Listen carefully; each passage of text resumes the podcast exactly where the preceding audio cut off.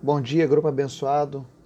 Hoje, 22 de 7 de 2020, estamos aqui mais uma vez na nossa reflexão diária da Palavra de Deus durante esse mês de julho em busca da sabedoria divina.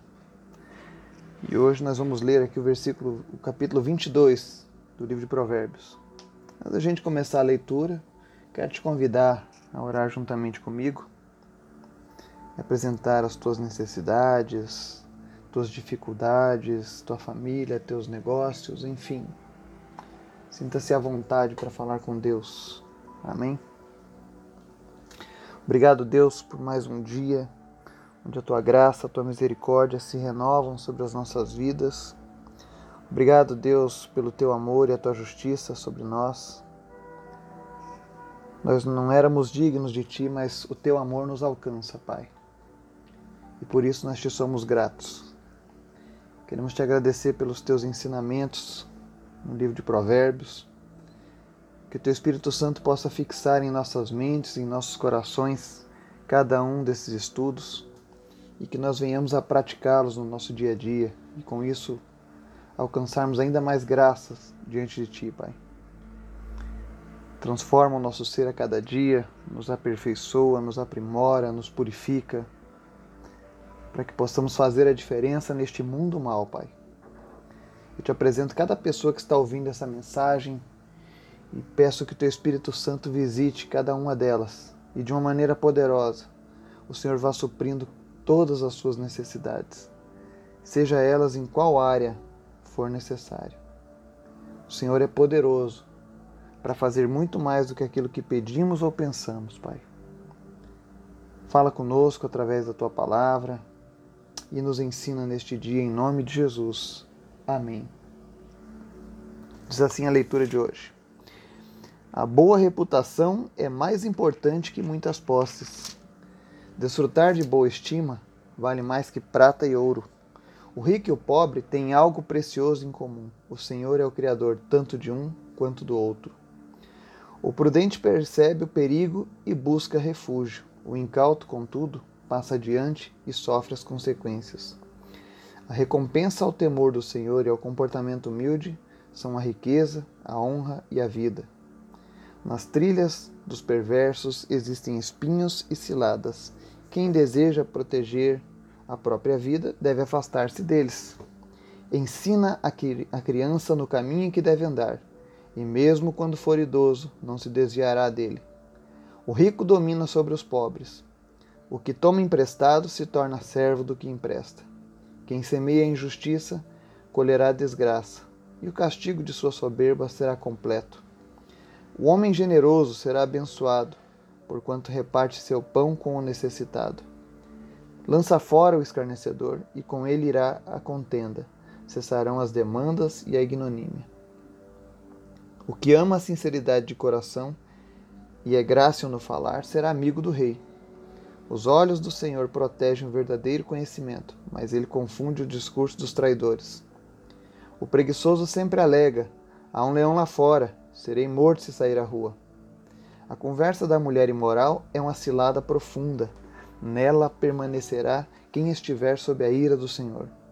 A tolice mora naturalmente no coração das crianças, mas a vara da correção as livrará dela. Quem enriquece à custa de oprimir o pobre Assim como quem adula com presentes os ricos, certamente passará necessidade. Inclina teu ouvido e presta toda atenção aos ditados dos sábios. Aplica teu coração ao meu ensino, porquanto terás grande satisfação em guardá-los em teu íntimo. Para que a tua confiança seja depositada toda no Senhor, vou instruir hoje também a ti. Porventura, não te escrevi trinta ditados com orientações e conselhos excelentes? Com o objetivo de te ensinar princípios dignos de confiança para poderes responder com verdade ao que te envia. Não explores o pobre por ser fraco, nem oprimas os necessitados no tribunal, pois o Senhor será o advogado deles e despojará a vida dos que o desfraudaram. Não te associes com quem vive de mau humor, nem caminhes em companhia da pessoa iracunda, para que não te acostumes com seus modos e não acabe caindo em uma cilada mortal. Não imites a pessoa que, com um simples aperto de mão, empenha-se com outros e se torna fiador de dívidas. Se tu não tens com o que pagar, por que correr o risco de perder a cama que dormes? Não desloques os marcos antigos que limitam as propriedades e que foram colocados ali por teus antecedentes. Já observaste uma pessoa zelosa em seu trabalho? Pois será promovida ao serviço real, não trabalhará para gente obscura. Amém e amém. Estudo de hoje tem muitos pontos importantes ele reforça alguns princípios de sabedoria que nós vimos ao longo desses últimos dias, lendo o livro de Provérbios. Mas existe, aqui no, no versículo 2, ele diz assim: O rico e o pobre têm algo precioso em comum. O Senhor é o Criador tanto de um quanto do outro.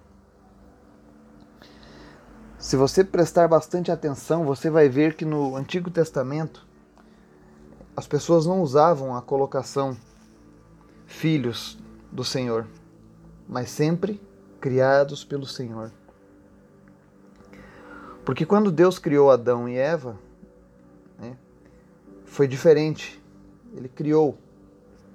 Então toda a raça humana é criatura, é criada por Deus. E às vezes nós vemos um conceito muito errado de filiação. As pessoas se apressam em afirmar: olha, todos somos filhos de Deus. Não. Nós não somos todos filhos de Deus. Nós somos todos criados por Deus.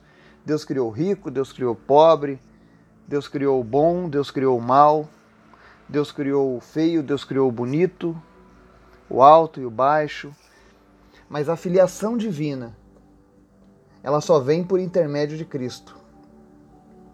Somente mediante o sacrifício de Cristo é que o homem pode se tornar filho de Deus. O próprio Jesus afirma isso. Que ninguém vem ao Pai senão por Ele. Mas o que é interessante é que Provérbios 2 diz assim: que o rico e o pobre têm algo precioso em comum, ou seja, o Senhor é o Criador de ambos. Ou seja, Deus está no controle de todas as pessoas, de todas as vidas. Então nós precisamos sempre refletir nessa questão sobre ser criatura ou ser filho. Mais adiante a gente vai poder fazer estudos mais apurados em cima desse assunto. Versículos 6 e 15 desse capítulo de Provérbios também são imprescindíveis para quem é pai, para quem é mãe, para quem educa crianças. Ele diz assim: Ensina a criança no caminho em que deve andar, e mesmo quando for idoso, não se desviará dele. Olha que caminho aqui está sendo marcada em maiúsculo, a letra C. E se você tem acompanhado os estudos, você já sabe a qual caminho está se referindo. Né? Ao caminho de Jesus, a salvação. Então nós precisamos ensinar aos nossos filhos que existe um caminho, um caminho que leva à salvação. E nós precisamos fixar isso na mente das crianças para que quando elas envelheçam, elas não se afastem desse caminho. Porque esse caminho é, é o caminho que conduz à vida eterna. E a Bíblia diz aqui também no versículo 15 que a tolice mora naturalmente no coração das crianças, mas a vara da correção as livrará dela. Nós precisamos empreender todos os meios ensinar, reforçar o ensino, e quando isso não der certo, a Bíblia dá total autoridade aos pais de usarem a vara da correção. A Bíblia não vê nenhum mal nisso. Claro que sem os devidos exageros. Mas a receita bíblica de criação dos filhos envolve ensinamento e quando a criança está fora, está aquém, ela fala de usar a vara da correção. Isso é muito importante. Em tempos onde as pessoas têm mudado, invertido valores. Ah, não, você precisa apenas conversar, você precisa. Não, tem momentos em que é necessário usarmos a vara. Inclusive, em várias passagens bíblicas, Deus fala que ele usa dessa vara de correção conosco. Sabe quando nós estamos passando por uma luta? Quando nós estamos fora dos trilhos? E aí depois de tanto apanhar, a gente consegue enxergar onde é que estava o erro? Pois é. Deus faz isso conosco, para o nosso bem. E é por isso que ele fala que nós devemos usar desse mesmo artifício para os nossos filhos. Se a gente ama os nossos filhos, esse artifício é válido. Ele não diz para ser violento. Não, pode, não podemos confundir as coisas. Outros versículos interessantes que tem aqui. Versículo 24 e 25 diz assim: Não te associes com quem vive de mau humor, nem caminhes em companhia da pessoa iracunda, para que não te acostumes com seus modos e não acabes caindo em uma cilada mortal. Segundo estudiosos, esse aqui é o versículo que origina aquela ditadinho popular: Diga-me com quem andas, que te direis quem és, tá? Outro, outra coisa que a Bíblia também sempre alerta o homem é o risco de ser fiador. Então você vai ver aqui nos versículos 26. Ele diz assim: Não imites a pessoa que com simples aperto de mão empenha-se com os outros e se torna fiador de dívidas. Se tu não tens com que pagar, por que correr o risco de perder a cama em que dormes? Ou seja, existem pessoas que são precipitadas ao fazer negócios, que não procuram sabedoria, não procuram discernimento de Deus, não procuram conselho de outras pessoas. Muitas vezes as pessoas até dizem: Olha, Fulano, eu acho que isso não é bom para você. E aí você se mete num negócio que não dá certo e perde todas as suas coisas. E depois você procura achar um culpado para isso. E aqui Provérbios está dizendo que o culpado somos nós mesmos. E muitas vezes a gente imita pessoas que fazem isso, que têm esse espírito empreendedor, que são destemidos, mas todavia nós precisamos ter paciência e sabedoria no Senhor antes de tomar qualquer decisão em negócios. Porque o Senhor ele nos abençoa, ele nos dá estratégias. Nós apenas precisamos reconhecer qual é o momento do Senhor nas nossas vidas. O versículo 7 diz assim: ó, O rico domina sobre os, os pobres, o que toma emprestado se torna servo do que empresta. E essa é outra forma de subjugar um homem, o empréstimo. Quantas pessoas se tornam escravas daquele que emprestou dinheiro? Seja por uma dívida de, de gratidão, seja porque às vezes você não tem como pagar e a pessoa que, que, que, que detém o, o crédito ela te coloca a fazer certas coisas que talvez você não gostaria. Então nós precisamos ser sábios com o uso do nosso dinheiro. Porque se nós não tivermos um equilíbrio nas nossas finanças, assim como nós temos na nossa vida emocional, na nossa vida espiritual, tudo necessita de um bom equilíbrio. Se nós não tivermos equilíbrio, nós nos tornamos escravos. Quando você não tem equilíbrio na vida espiritual, você se torna escravo do teu pecado. Quando você não tem equilíbrio na tua vida emocional, você se torna escravo dos teus relacionamentos. Quando você não tem equilíbrio na tua vida financeira, você se torna escravo da tua falta de sabedoria, dos teus empréstimos, das tuas dívidas. Então, o Senhor ele ele prepara o caminho do sábio, nos dando dicas sobre o que devemos evitar. Versos 8, 9 e 10 ele diz assim: Quem semeia injustiça colherá desgraça, e o castigo de sua soberba será completo. Ele está falando sobre a lei do retorno, a lei da semeadura. Esse é um princípio que permeia o universo. Foi uma, foi uma lei implantada pelo próprio Deus. Que tudo aquilo que você semear, você vai colher. Então, se você semeia injustiça, vai colher desgraça. Mas ela também tem um, um, um lado positivo. Ela diz que o homem generoso será abençoado, porque reparte seu pão com o necessitado. Ou seja, se você fizer as coisas de maneiras injustas, erradas, você vai colher coisas ruins. Mas se você fizer as coisas da maneira correta, você vai ser abençoado. E isso quem está prometendo é o próprio Deus. O verso 4 diz assim: ó, A recompensa ao temor do Senhor e ao comportamento humilde são a riqueza, a honra e a vida. Se nós optarmos em temermos ao Senhor, ou seja, obedecermos ao Senhor, termos reverência à Sua palavra, tivermos um comportamento também que corrobore com isso, porque não adianta nós dizer, dizermos no nosso, no nosso íntimo, ah, eu, eu temo ao Senhor, mas eu não tenho humildade, mas eu não trato bem ao próximo.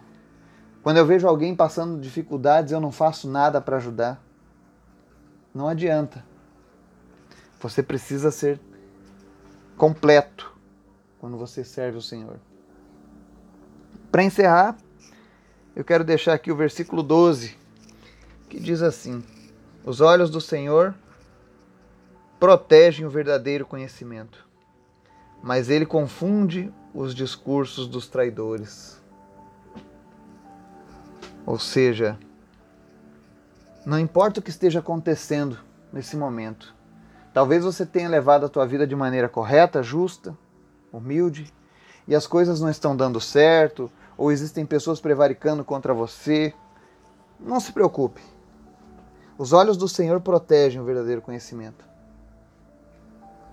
E aqueles que traíram, aqueles que estão pelo caminho errado, eles vão ser confundidos nos seus discursos.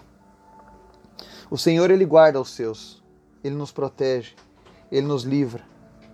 Ele, inclusive, diz aqui, ó, versículos 22 e 23: Não explores o pobre por ser fraco, nem oprimas os necessitados no tribunal, pois o Senhor será o advogado deles e despojará a vida dos que o defraudaram.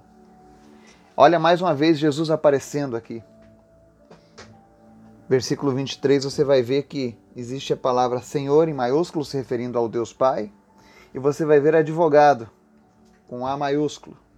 Esse advogado aqui é o próprio Cristo. E ele fala mais adiante lá no Novo Testamento que ele está à destra do Pai intercedendo por nós.